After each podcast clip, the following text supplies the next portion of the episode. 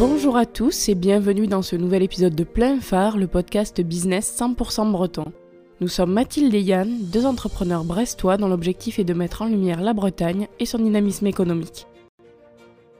Avant de commencer cet épisode, on voulait vous parler de Pecab, une jeune entreprise landernéenne qui crée des enseignes de magasins et de la signalétique design à partir de déchets plastiques du Finistère, 100% recyclables grâce à l'éco-conception. Si vous voulez afficher vos valeurs et agir directement pour la préservation de l'environnement breton, faites confiance à Pecap pour une communication responsable. Contactez Yann Normand sur LinkedIn et Instagram, sur son site pcap.bzh ou par mail à pcapstudio@gmail.com. Et maintenant, on vous laisse faire connaissance avec notre invité du jour. Saviez-vous que l'on pouvait utiliser des végétaux pour fabriquer de la litière Ou les agropelés pour se chauffer? Nous non plus, et c'est pour ça que nous avons rencontré Tiffen Fox, qui nous a présenté son entreprise Easy. Depuis les Côtes d'Armor, Tiffen utilise les déchets verts pour fabriquer des granulés. Son objectif? Ne pas causer de tort à la nature, mais l'utiliser à bon escient. Pour nos amis à quatre pattes, elle fabrique de la litière qui sent bon les sous-bois dont l'avantage est d'être compostable. Pour nous, elle produit des agropelés à base de paille de colza ou de fougère à mettre dans un poêle à granulés. Et bien d'autres produits innovants à venir, car Tiffen ne manque pas d'idées pour utiliser les végétaux délaissés et mettre en valeur la Bretagne. On vous souhaite une très bonne écoute.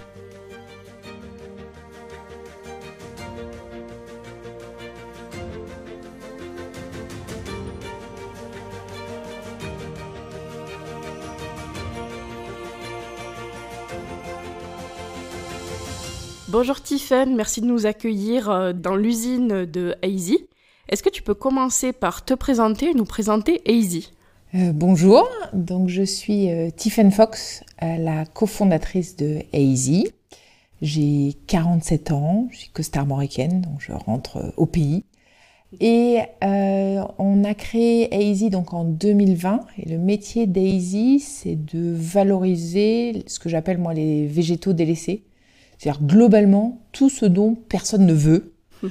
Et on transforme ça, donc on a une unité de production, comme, comme tu l'as dit, et on transforme ça en plein de différents produits euh, respectueux de l'environnement, dont un des produits euh, dont on parle un petit peu en ce moment, c'est euh, l'ITSI, donc la litière végétale pour les petits animaux de compagnie. Qu'est-ce qui t'a donné envie de te lancer dans cette aventure? C'est pas courant comme, euh, comme métier, comme secteur d'activité. Non, c'est pas courant. Donc j'ai la chance d'avoir euh, d'avoir bossé pendant euh, 15 ans. J'étais salariée euh, dans une grande boîte.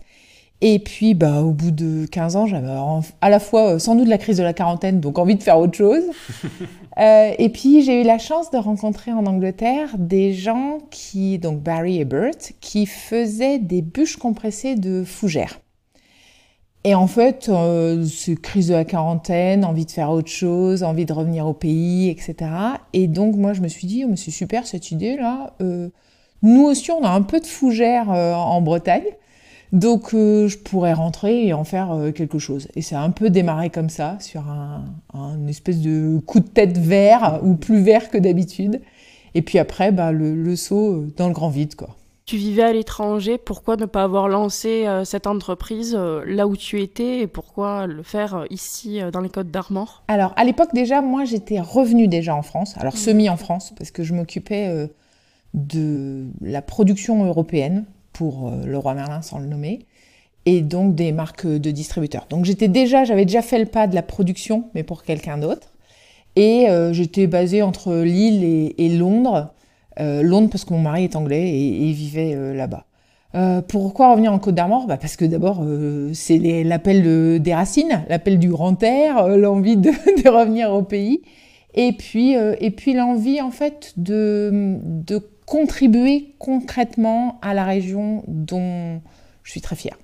Tu disais, tu as travaillé dans la grande distribution spécialisée. En quoi ce- cette expérience t'apporte aujourd'hui euh, dans l'entrepreneuriat et dans la création d'entreprises Alors moi, j'ai eu la chance de, travailler effectivement dans la grande distribution et grande distribution spécialisée, j'ai fait les deux, et de travailler beaucoup à l'étranger, à la fois dans des grands groupes et souvent en création d'entreprises ou de business units.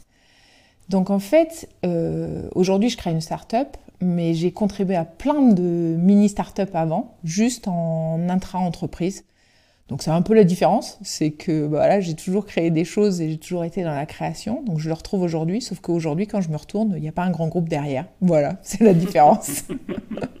la grande distribution, c'est souvent euh, décrié, mais est-ce que c'est aussi une bonne école euh? Ah moi c'est une super école. Moi j'ai vécu 20 euh, ans, mais absolument incroyable. J'ai eu la chance de faire, alors je crois qu'une fois j'ai compté, je pense que j'ai fait plus de 10 métiers différents. Alors si je compte rapidement dans 1, 2, 3, 4, 5 pays différents, donc au niveau enrichissement, différentes cultures, différents clients, différents produits, différents métiers, c'est juste une école incroyable. Et c'est ça aujourd'hui euh, qui me permet, je pense, d'aller plus vite et d'être en tout cas euh, plus agile ou agile, euh, voilà, parce que j'ai eu l'habitude d'avoir à intervenir dans des situations différentes. La première idée avec Easy, c'était la production de granulés de chauffage à base de fougères. Pour le moment, ils ne sont commercialisés que dans l'usine pour des clients testeurs. Euh, en quoi consistent ces tests? Alors, en fait, c'est vrai que c'est la première idée, et forcément, euh, je pense que quand on est start-up, entre l'idée et la réalité, il y a plein de choses différentes. c'est clair. Alors, pourquoi, euh, pourquoi on n'est que dans l'usine? Parce qu'on est sur des, donc des granulés énergie, euh, mais qui sont un peu spécifiques, parce qu'on parle d'agro-pelé, c'est-à-dire du pelé de végétaux.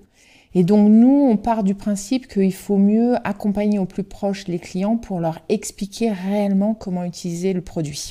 Il y a une différence d'utilisation? Pas en tant que telle, par contre, il y a une différence euh, d'entretien, par exemple. Des agropelés, ça fait plus de taux de cendre même si on a travaillé pour avoir des taux de cendre réduits et au plus proche euh, des granulés bois, mais ça fait plus de taux de cendre parce que c'est des végétaux. Et donc ça veut dire que par exemple, il faut entretenir son poêle et notamment aspirer les cendres tous les jours. Hmm. Ce que euh, dans les faits, alors beaucoup de clients font, mais c'est pas la consigne en général. Et donc nous, pour éviter et pour être sûr que notre produit il arrive bien sur le marché avec une bonne utilisation, on a préféré dans un premier temps expliquer ce point-là. Et donc c'est pour ça que on, est sur de la vente locale. Et puis la deuxième chose, c'est un, truc un peu plus ancré auquel on croit. c'est que nous, on croit beaucoup à une énergie verte euh, locale. Donc toutes nos matières euh, pour le granulé énergie viennent à moins de allez, 80 km de l'usine pour les locaux. Et donc ça, ça fait sens de vendre à chaque fois aux locaux qui, eux, viennent à 10-15 km autour de l'usine. Donc on recrée une communauté autour d'un produit euh, que, auquel tout le monde croit. Quoi. Tu disais que là, il y avait plus de cendres parce que c'était euh, un produit végétal. Euh, d'habitude, les pelés ou les granulés, c'est fait à partir de quoi? Du bois. Du bois. Donc c'est fait à partir du bois. Donc nous, la différence, c'est qu'on a des végétaux et des résidus de bois. Alors c'est vraiment des résidus hyper fins, donc en soi on ne pourrait pas les utiliser seulement pour faire euh, du granulé euh, bois. Donc nous, notre savoir-faire, c'est d'avoir la bonne recette pour, euh, pour tout mélanger et, faire que ça marche bien. Et du coup, ça veut dire qu'on est sur des végétaux qui sont un renouvellement annuel et des choses dont, ben, comme je disais en début, personne ne veut en fait. Donc pour l'agropelé, on travaille avec les Landes, donc, euh, alors c'est pas dans les Landes, parce que souvent les gens me disent euh, les Landes dans les Landes. Non, c'est les Landes bretonnes, donc c'est-à-dire fougères à Jongenay, et on travaille avec des réserves naturelles qui doivent faucher pour amener de la biodiversité. Est-ce que tu envisages quand même d'étendre euh, la distribution des granulés de chauffage à d'autres points de vente ailleurs en France? Alors en fait, c'est un, un, modèle un peu différent qu'on essaye de faire. ce qu'on essaye de faire, c'est plutôt en fait, je vais le faire à l'envers. Je vais vous expliquer pourquoi on ne va pas faire ça. C'est beaucoup plus simple et vous allez tout de suite comprendre. Vous imaginez, si je disais en étant à l'ensemble de la France, ça veut dire que globalement, il faudrait que j'aille faucher mes fougères à Strasbourg, que je les transforme à Hénon, donc dans les Côtes d'Armor, pour après aller les vendre à Nice. En termes d'empreinte carbone et vu ce qu'on veut faire, c'est quand même pas super euh, clean cette histoire. Ouais, c'est pas hyper cohérent. c'est pas hyper cohérent. Exactement, c'est vraiment le bon, le bon terme, c'est pas hyper cohérent. Donc nous, notre idée, c'est plutôt de montrer que euh, on peut faire tout en local, c'est-à-dire récupérer à 100 km, vendre euh, globalement euh, pas très loin, etc. Et plutôt démultiplier en fait ces concepts-là partout en France, où il y a à la fois beaucoup de ressources et beaucoup de clients. Donc c'est plutôt ça le concept. Et mmh. donc pour faire ça, on a notre première unité qui est à qui est à Hénon, mais qui est en fait la première unité R&D quoi.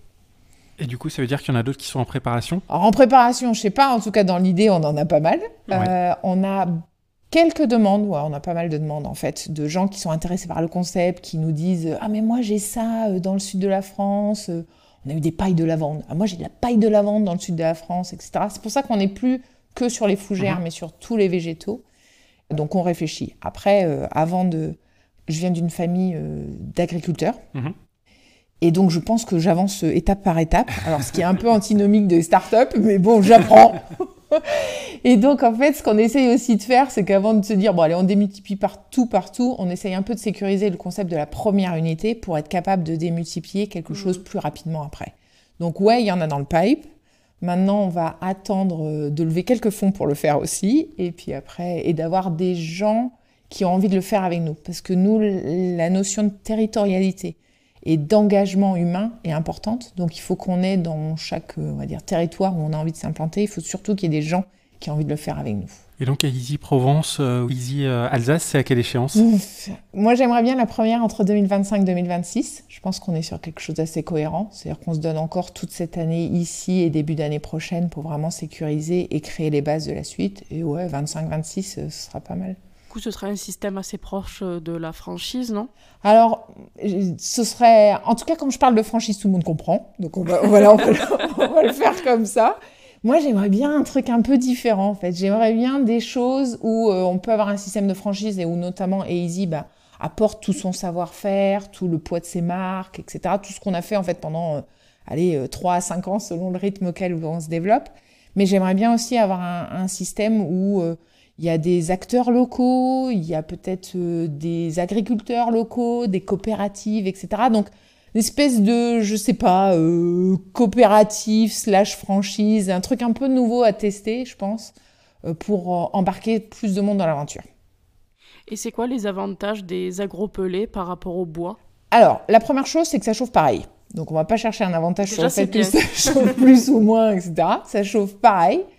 Euh, ça vaut un petit peu moins cher, mais plutôt par rapport à la contrainte en fait du taux de cendre et du fait qu'il faut entretenir plus souvent. Donc nous, on l'a positionné un petit peu moins cher euh, pour ça. Et le principal avantage, c'est qu'on est sur des ressources qui sont hyper proches en fait à chaque fois de chaque unité et à renouvellement annuel. Et c'est surtout ça qui est l'avantage. Après, on viendra jamais à la place d'eux, et c'est pas l'objectif parce qu'on n'a pas les volumes, etc. Donc on est juste une solution euh, complémentaire à une solution euh, d'énergie verte. Et ces ressources-là, en plus, elles sont pas employées euh, ailleurs, si? Non, Peut-être un petit peu pour les animaux? Pas du tout. Pas Alors du tout. nous, en fait, le truc, c'est que euh, dès que c'est déjà utilisé, ça nous intéresse pas.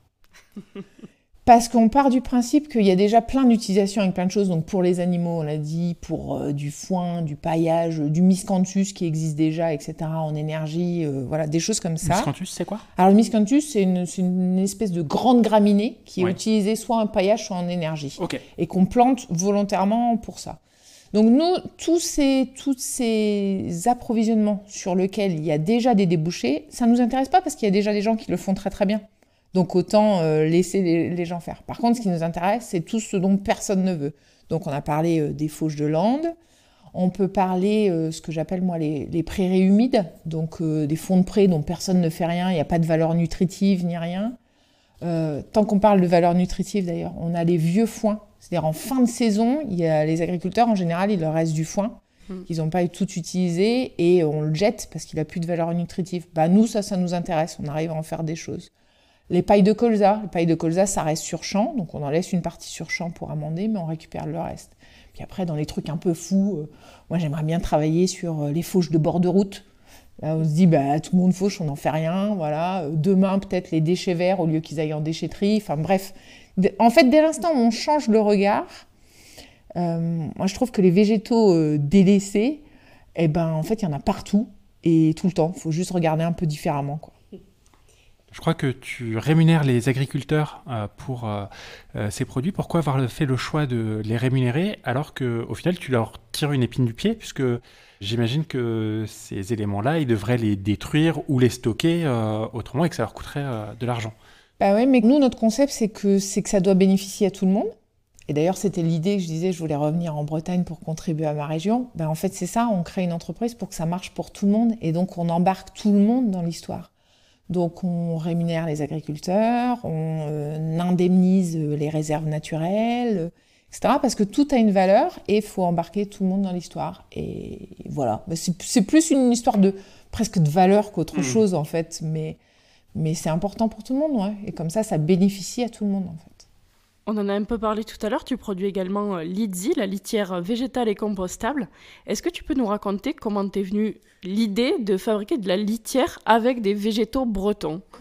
Alors, le truc complètement fou, c'est euh, un jour je me baladais euh, sur la plage, alors en l'occurrence j'aidais à, compter des, des, petites coquilles, etc., auprès d'une association. Et donc je discute avec le monsieur que j'accompagne et il me dit me dit c'est super ce que vous faites et tout ça. Bah moi euh, j'utilise du pelé euh, pour euh, mes chats en litière. Bon, super. Et donc ça reste dans un coin de ma tête sans doute, etc. Et puis premier test de R&D sur, sur l'agro-pelé. Et en fait, les retours nous ont dit, notre labo nous a dit, bah bon, ok, il y a une partie, ça marche, il n'y a pas de problème, mais il y a une partie, vous n'arriverez jamais à le valoriser parce que là, vous allez vraiment avoir des taux de sang trop élevés. Donc flûte, on réfléchit parce qu'on nous on se dit bah on peut pas euh, un coup dire aux réserves cette matière là je la prends et puis cette matière là je la prends pas. Parce que là pour le coup euh, l'épine du pied on l'a pas du tout enlevé. là, effectivement ça complexifie la situation pour eux. Là c'est impossible. Et nous ce qu'on essaie de faire c'est des choses simples pour tout le monde quoi. Donc euh, donc voilà. Donc on a réfléchi on s'est dit bah ok donc on a de la matière qu'est-ce qu'on peut en faire? Et cette idée là elle est revenue dans ma tête. Je me suis dit ah bah tiens on pourrait peut-être faire quelque chose avec ça. Et donc comment on a fait? Bah on a produit on a fait des tests qu'on a, euh, alors en l'occurrence, donné à des associations, et des refuges en fait euh, pour euh, chats errants, parce qu'on ne voulait pas que ce soit lié forcément à nos amis animaux ou à nos amis, parce que sinon c'est un peu biaisé. Bien sûr, oui. donc voilà, donc on l'a donné. Et les premiers retours nous ont dit mais c'est super votre truc, ça absorbe super bien. Ce qui est un peu ce qu'on attend d'une litière, mais bon, voilà, ça absorbait quand même beaucoup mieux que ce qu'ils avaient l'habitude d'avoir. Et ils nous ont dit surtout, il y a un truc incroyable, c'est qu'en fait, votre litière, elle sent les sous-bois. Quand elle est humide, elle sent les sous-bois. Donc ça venait naturellement masquer, euh, masquer des urines. Et donc c'est ça qui nous a envie de développer. Et puis après, ben, on a continué et on, a descendu euh, voilà, la, verticale comme ça. Est-ce qu'il y a d'autres différences avec une litière minérale traditionnelle? Bah, ça absorbe, ça masque les odeurs, etc. La différence principale, en fait, c'est que c'est compostable. Et ça, c'est une autre des raisons qui nous a fait avancer sur l'ITI et sur de la litière végétale. En France, il y a 14 millions de chats. Donc c'est super, tout le monde adore les chats, etc. C'est formidable. 14 millions de chats, ça veut dire que les litières, c'est 3,5% des déchets ménagers en France. Alors à chaque fois, je prends le temps de le dire, parce que tout le monde me dit non, c'est pas possible. Si, si, je vous assure, c'est possible. Donc 3,5%, c'est assez énorme sur quelque chose dont on ne peut rien faire, juste l'enfouir. Donc ça n'a absolument aucune valeur et un coût pour la société. Donc nous, on s'est dit qu'on allait en faire quelque chose. Et l'avantage de notre litière, c'est que c'est compostable. Et ce qu'on dit, nous, à nos clients, c'est mais, utilisez-la en paillage. Au lieu de mettre du paillage ou, ou, en plus de mettre du paillage sur vos plantes, vos fleurs, vos arbres, eh ben, utilisez votre litière après et ça revient à la terre. quoi. Et puis comme ça, euh, ça n'a pas de coût euh, pour personne. Et au moins, euh, vous avez un produit naturel qui retourne naturellement à la terre. Donc, du coup, on connaissait le locavorisme pour la nourriture. Là, c'est aussi le cas pour euh, les animaux, puisque leur litière vient euh, de maximum 80-100 km de, chez eux. Quoi. Alors, euh, oui et non. En tout cas, la matière vient à 100 km, parce que je vais être complètement honnête. La matière vient à 100 km, effectivement, maximum de l'usine. On a certaines matières qui viennent même à 10-15 km pour la paille de colza. Euh, par contre, on ne vend pas à 100 km, euh, ou en tout cas pas encore, parce qu'il faut le temps qu'on se fasse euh, connaître. Donc justement, dans le but de, voilà, de, démocratiser tout ça, on a des, produits qui vont un petit peu plus loin que juste la Bretagne. Mais le jour où on a plein d'unités, c'est ça qui va se redispatcher en plus. C'est que là, pour l'instant, on est très au fait de ce qui se passe sur la partie ressources. Et sur la partie vente, en tout cas dans une certaine partie de la ça va un peu plus loin. Le jour où on a d'autres unités, c'est à chaque fois l'unité la plus proche qui livrera euh, ces clients-là. Et justement, en parlant de local, euh, tu parlais tout à l'heure de réexploiter euh, les fauchages des routes. Là, il y a d'autres problématiques qui vont se poser dans le domaine des déchets verts, mais pour les particuliers, puisqu'il y a des agglomérations, notamment bretonnes, comme Rennes, qui comptent interdire le dépôt de, déchets verts et notamment des tontes de pelouse. Est-ce que ça, c'est quelque chose que vous envisagez de récupérer directement les déchets verts des particuliers pour les valoriser? Alors, nous, on a été euh, sollicité sur la question depuis très longtemps. En fait, depuis qu'on a démarré ça, je pense que l'emballe terre et mer nous en a parlé. Alors, on a une contrainte aujourd'hui qu'on n'arrive pas à lever, euh, c'est notamment les pelouses. En fait, ce, ce sont des déchets humides. Et nous, toutes nos matières qu'on rentre, elles doivent être secs. Et aujourd'hui, je ne sais pas faire sécher euh, les pelouses. Euh, autrement qu'en dépensant de l'énergie, ce qu'on évite de faire sur nos zones matières. Donc c'est pour ça que c'est un peu compliqué. Par contre, je suis sûr qu'on réfléchira et on trouvera autre chose. C'est le gros problème effectivement des collectivités et c'est pour ça qu'elles souhaitent s'en débarrasser parce que c'est de la matière humide qui prend de la place et qui prend euh, énormément de poids. Exactement. Donc il y a certainement des choses. Alors là où je suis convaincue, c'est que sur tout ce qui n'est pas déchets verts, pelouse, là il y a des choses à faire. Euh, les coupes, les, les coupes d'arbres, etc. Ça, pas de problème de branchage, pas de problème, on peut faire sur les pelouses, mais il faut peut-être réfléchir. Mais nous, on a l'habitude de voilà, toutes les questions deviennent des opportunités. Donc, euh, donnez-nous un petit peu de temps et on va bosser sur le truc. c'est le côté start-up. voilà. Est-ce que euh, l'éco-responsabilité de la litière, mais aussi du packaging, c'est un argument de vente qui a plus de portée aujourd'hui? Euh, Ouais, ouais, ça a, ça de la portée, euh, ça c'est sûr. Après, c'est aussi tu, tu, lèves la question du packaging. Nous, c'est quelque chose où on a essayé d'être cohérent en fait. Euh, Aujourd'hui, il y, y, a déjà des litières végétales sur le marché. Hein. On n'est pas euh, les seuls à en faire, et c'est bien parce que si on démarrait tous les marchés, ce serait un peu compliqué pour nous. Donc ça, c'est génial. Euh, par contre, bah, certaines litières végétales, euh, elles sont dans des sacs euh, plastiques. Donc moi, ça m'embêtait un peu. Donc nous, on a travaillé sur deux choses sur notre packaging. On a travaillé sur une boîte carton qui est faite à 15 km d'ici. Donc là, euh, là, on est encore sur le locavore. euh, voilà. Donc Ce qui n'est pas donné pour les packaging, pourtant. bah ouais, mais quand on cherche un peu, on trouve. Donc euh, voilà. Donc on a réussi à faire ça. Et par contre, euh, donc ça, ça marche sur des petits conditionnements. Quand on est sur du gros conditionnement, parce qu'on travaille pas mal aussi avec des éleveurs de chats, donc qui en consomment un petit peu plus. Donc cette fois-ci, ou le mot pas bien, on est sur du plastique, parce qu'on n'a pas d'autre solution. Mais par contre, on est sur des seaux consignables.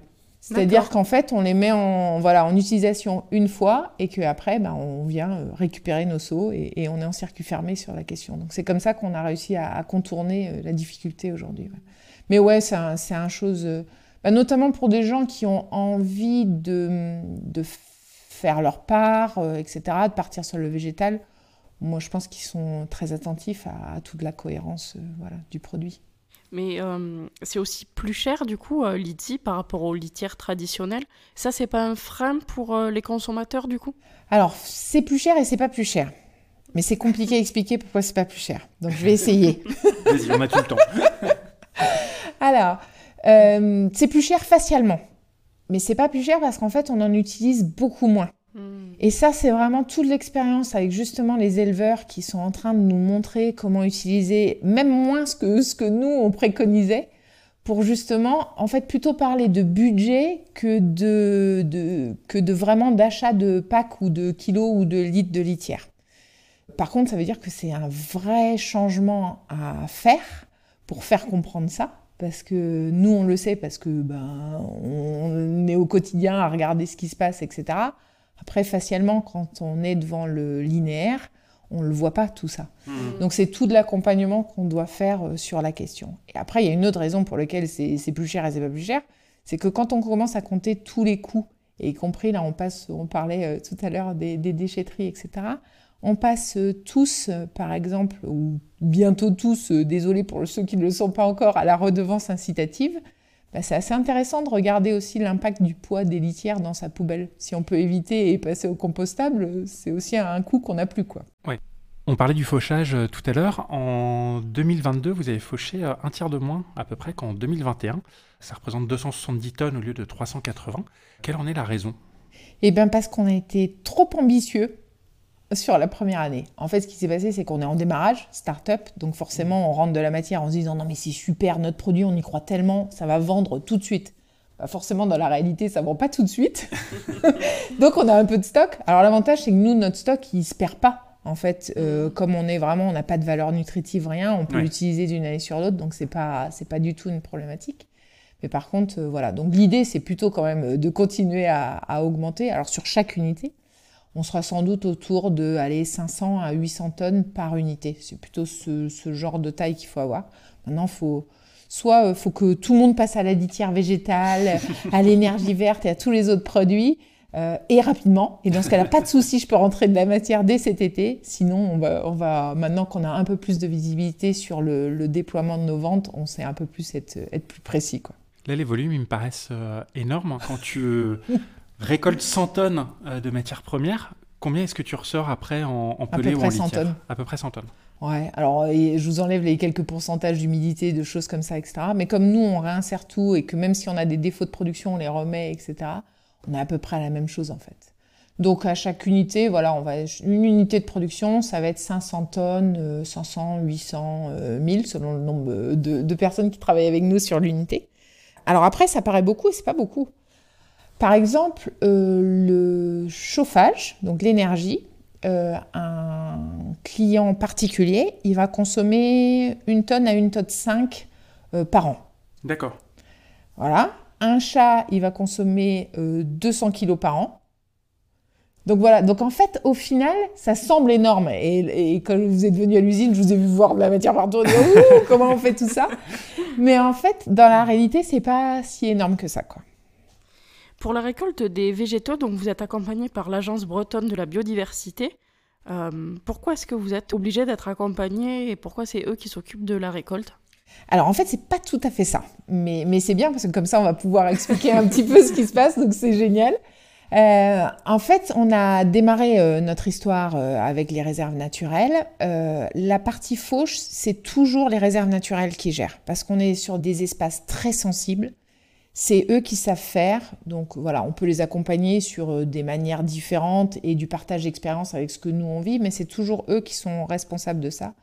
Et aussi parce qu'on est dans le cadre de plans de gestion, donc c'est pas nous qui allons prendre notre faucille et faucher toutes les fourragères euh, du bord de, mer. Donc ça, c'est sûr. Après, quand on a lancé l'histoire, en fait, on a eu la chance que l'Agence bretonne de la biodiversité a trouvé notre histoire euh, super intéressante. Et en fait, c'est plutôt une mise en valeur de ce qu'on fait plus qu'un accompagnement. Mmh. Et nous, on adore parce que ça montre aussi qu'on essaye de faire les choses bien. Donc, euh, même si on n'est sans doute pas parfait, mais voilà, c'est plutôt à la fois une superbe mise en lumière qu'ils nous ont donnée et un gage de qualité de, la manière dont on travaille. Tu le disais tout à l'heure, euh, tu essayes d'utiliser le moins d'énergie euh, possible pour faire le, séchage des matières premières et vous utilisez le séchage passif. En quoi ça consiste? Et comment est-ce qu'on fait en Bretagne quand il n'y a pas de soleil? Alors, je dirais pas comme aujourd'hui, mais presque. Alors, en fait, ça consiste en quoi? On travaille comme travaillaient mes grands-parents.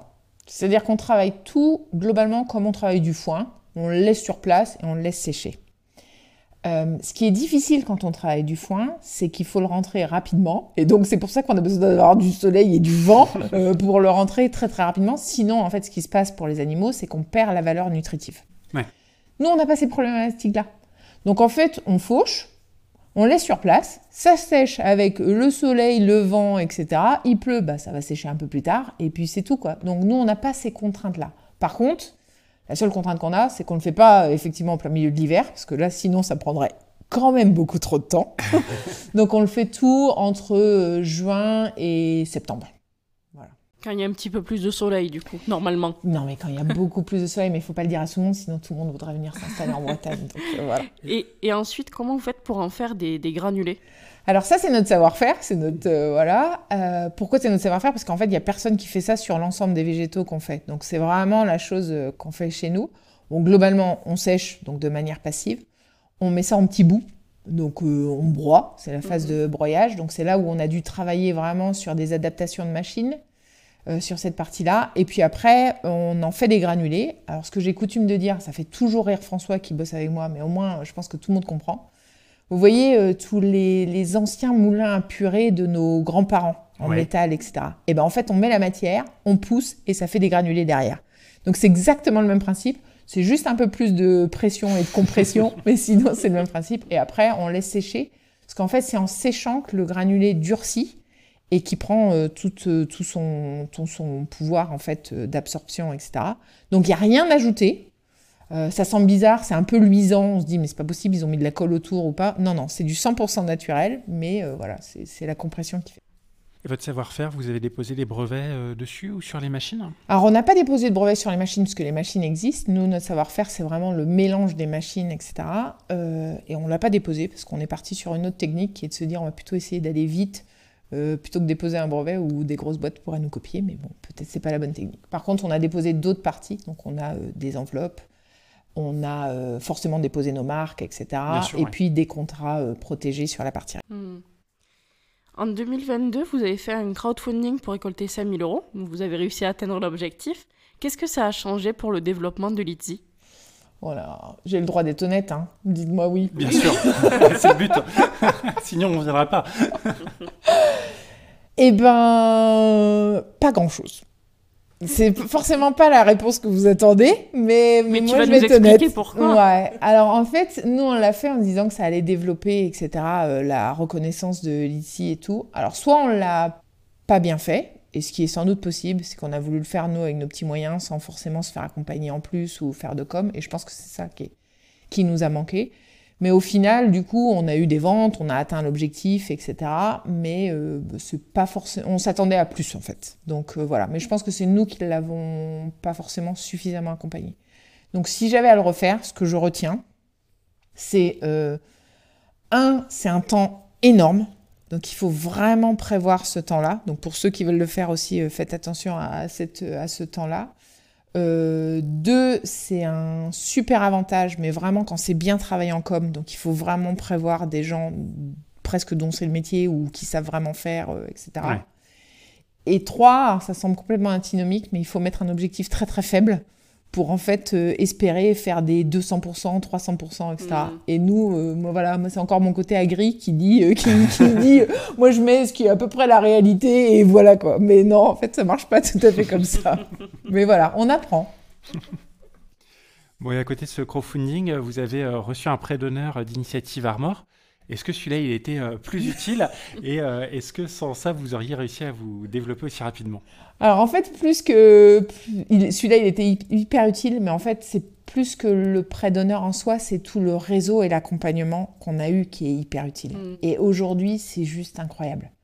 Donc aujourd'hui, on a été accompagné euh, par Inos, donc notre Technopole, par le réseau Initiative Armor, Initiative Remarquable, euh, on est euh, en ce moment accompagné par Nova Pulse, etc. Et en fait, c'est tout ça.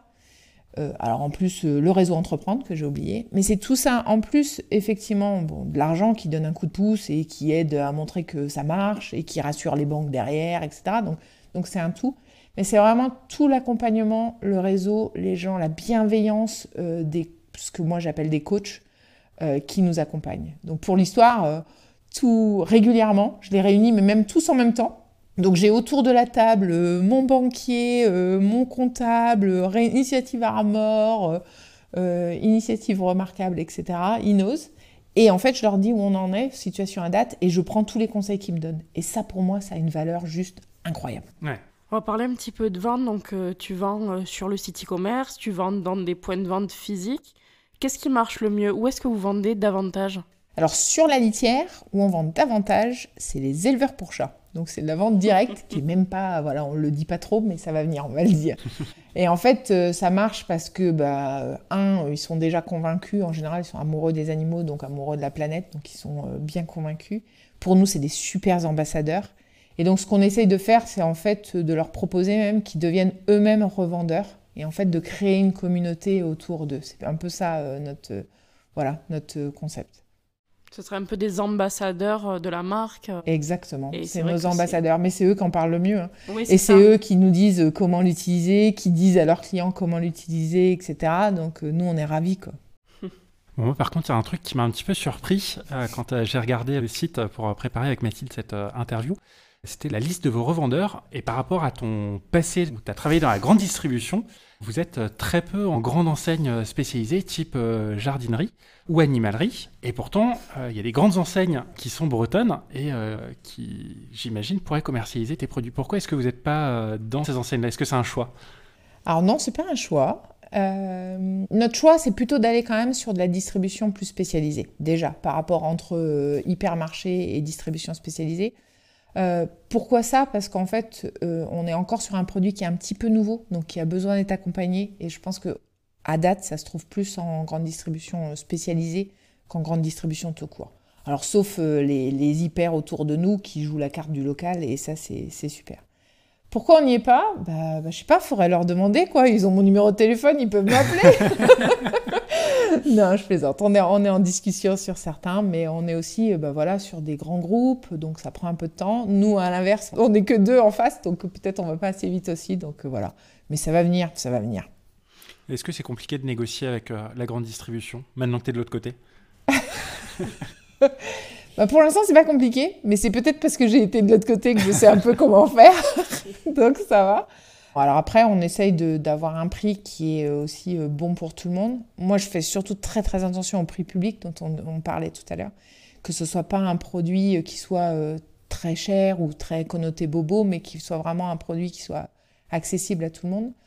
Voilà, et je pense que tout le monde est conscient de ça sur toute la chaîne. Donc euh, voilà. Après, oui, c'est sûr. Je dois sans doute avoir le petit avantage d'avoir été de l'autre côté. Et donc, et donc, en tout cas, euh, quand ça devient un petit peu trop gros dans la négo, je, je le vois venir un petit peu, un peu Et avec ton passé, est-ce qu'un développement international est envisagé euh, dans les années à venir?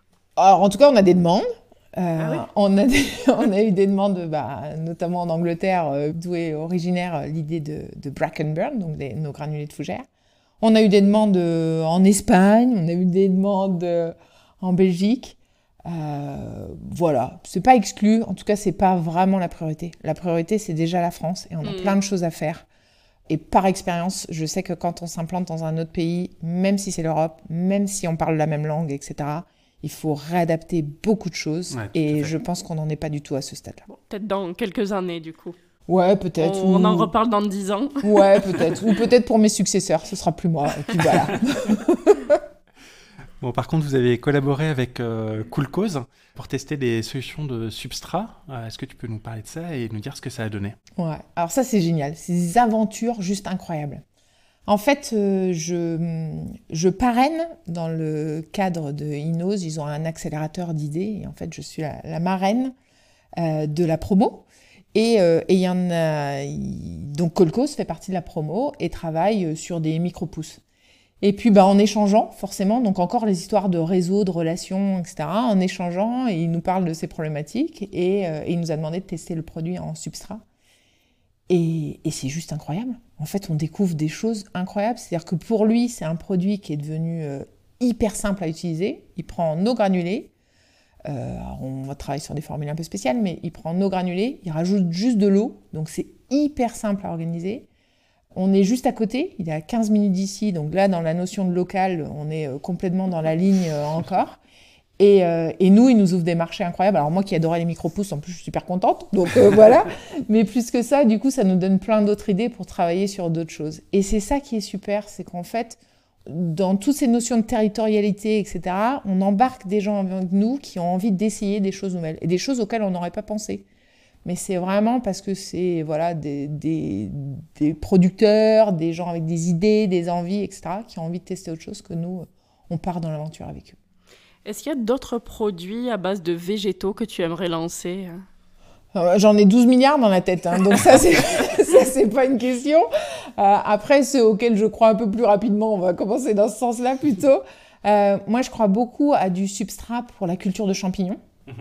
Euh, parce qu'on est très très proche et on pense que voilà qu'il y a des choses qui sont faites. Après, euh, on a on a des choses aussi euh, sur lesquelles on travaille, mais là c'est un petit peu plus secret, donc on reviendra un peu plus tard. Vous reviendrez, c'est promis, c'est promis. Je vous enverrai l'info, voilà. Mais des choses assez intéressantes. Après, on a travaillé par exemple avec des apiculteurs. Les apiculteurs, en fait, pour, pour aller travailler auprès des ruches, ils enfument les abeilles et donc ils font des tests sur nos granulés pour voir si c'est utilisable ou pas. Donc voilà, après, euh, moi j'ai à peu près 12 euh, milliards d'idées à la seconde. C'est un peu ma problématique. Donc, mais bon, voilà, c'est sans doute mieux quand on est une start-up en tout cas. on reviendra te voir euh, dans quelques mois ou dans quelques années dans ce cas-là. Avec grand plaisir. On arrive à la fin de l'entretien. Merci beaucoup Tiffany d'avoir répondu à toutes nos questions. Avant de te libérer et de te rendre à tes granulés, on voulait te poser trois dernières questions, les trois dernières questions qu'on pose à la fin de chaque épisode. Et la première, quel est ton endroit préféré en Bretagne? Alors, il y en a plein, mais il faut que j'en choisisse un. Donc, euh, c'est toujours la difficulté. C'est pas facile en Bretagne. Alors, euh, je vais être très très chauvine. La plage du Petit Saint-Michel à Erquy. Et pourquoi cet endroit? D'abord, j'y ai passé, euh, je pense, toute mon enfance. Donc pour moi, c'est là où sont les racines, vraiment. Euh, la deuxième chose, c'est que je me suis mariée sur la plage. Donc euh, voilà, ça compte aussi un petit peu. Et c'est vraiment l'endroit où, quand j'ai besoin de m'aérer la tête, je descends euh, juste sur la plage avec cette vue au milieu de grands rochers énormes et l'îlot Saint-Michel en face. Je pense qu'il n'y a pas mieux. Qu'est-ce que c'est pour toi être bretonne? C'est encore le moment d'être chauvine. Ouais, bah, fière de ses racines. Donc ça, voilà, c'est très très ancré, voilà, ancré territorial du territoire euh, et, c'est être curieuse. Je pense que voilà, on est breton, on, voyage un peu partout, etc. Alors on voyage pour mieux revenir, je, pense que j'en suis le bon exemple, mais c'est vraiment ça, ouais, c'est ça que je dirais. Donc euh, voyager pour mieux revenir, donc euh, curieuse et fière de ses racines. Et quelle est l'entreprise à suivre en Bretagne selon toi? L'entreprise qui t'inspire Plein, c'est trop dur. Il peut y en avoir plusieurs, allez. non, il y en a plein, c'est trop dur. Et en plus, il y en a déjà eu plein de dites, donc c'est un peu compliqué. Donc en tout cas, moi, ce qui m'inspire en ce moment, en ce moment, comme ça, euh, on va être très très euh, dans la temporalité. Et si, si on se revoit dans, dans quelques mois, euh, on pourra parler d'autres. ce qui m'inspire en ce moment énormément, en tout cas moi, c'est l'accompagnement que j'ai avec Nova Pulse. Alors c'est un accélérateur, donc en ça c'est bien parce que ça me challenge un peu, parce que c'est un peu la difficulté parfois quand on est à la tête d'une start-up, on peut être rapidement très très seul. Donc voilà. Et la deuxième chose, c'est que du coup je suis entourée alors, un et deux, beaucoup plus jeunes que moi, faut le dire. Je crois que je suis un petit peu vieille pour être start-upeuse, mais bon, c'est pas grave. C'est ça qui apporte, euh, qui apporte aussi une histoire marrante, euh, voilà, une connotation marrante à notre histoire. Et deux, il y a des projets incroyables. Donc, il y a, euh, je sais pas, j'ai en tête Ochi, qui, pour ceux qui aiment la course, etc., en fait, ils filment la course. Et en filmant la course, ils arrivent à nous dire comment on doit mieux courir. C'est juste, c'est juste euh, génial. On a, j'ai un, j'ai un autre exemple, alors dans un sujet complètement différent. Attention, euh, MedPrint. Et en fait, c'est des sujets, et moi c'est ça que j'adore, c'est des sujets auxquels on ne se pose jamais la question. Euh, donc, je vais vous poser la question. Les chirurgiens, à votre avis, comment ils, ils apprennent à faire une opération? Alors je crois que c'est euh, sur euh, des morceaux de, porc en amphi. Ouais, alors c'est un peu ça. En fait, ça peut être effectivement euh, des morceaux d'animaux, etc. en amphi, mais ça peut être aussi des cadavres humains. Donc voilà. Et en fait, bon, c'est quand même pas trop facile de récupérer tout ça. Et donc MedPrint, ils ont bossé sur de l'impression 3D qui permet en fait d'avoir quand même accès à la ressource et donc de s'entraîner euh, un peu plus souvent. C'est un peu rassurant quand même si on doit être opéré. Donc voilà, donc c'est des choses euh, un peu différentes et c'est ça que j'adore quoi. C'est qu'il y a vraiment, on est dans un microcosme. Alors j'en ai donné que deux, mais bon, vous irez voir euh, sur sur les petits pulsés de, de Nova Pulse, mais c'est assez marrant en fait. C'est hyper original. Merci beaucoup Tiffen. Euh, avant qu'on se quitte, est-ce que tu peux nous rappeler euh, l'adresse euh, du site web Daisy Ouais, donc c'est www, jusque-là tout va bien. Easy, alors attention, c'est quoi cette histoire? La fin de Braise, donc E-I-Z-H et Y.fr. Et est-ce qu'on peut te retrouver sur les réseaux sociaux également? Euh, Oui, donc euh, sur euh, LinkedIn et perso et, en... et avec Easy. Et puis autrement, on essaye, donc c'est promis, on va essayer d'être plus présent sur Facebook et Instagram. Super, on mettra tout ça dans les notes du podcast. Génial, merci. Merci beaucoup Tiffany. Merci. Merci. Un grand merci à Tiffen Fox de nous avoir présenté ses produits innovants et de nous avoir partagé ses valeurs. Nous espérons que cet épisode vous a plu également. Si vous souhaitez continuer cet échange avec Tiffen, vous pouvez retrouver les liens de son site et ses réseaux sociaux dans les notes du podcast. Merci à vous pour votre écoute. On se retrouve d'ici 15 jours pour un nouvel épisode. En attendant, retrouvez-nous sur nos réseaux sociaux, Instagram, LinkedIn et Facebook, ou sur notre site pleinphare-podcast.fr. N'oubliez pas de nous laisser un avis sur votre plateforme d'écoute favorite si l'épisode vous a plu. À très bientôt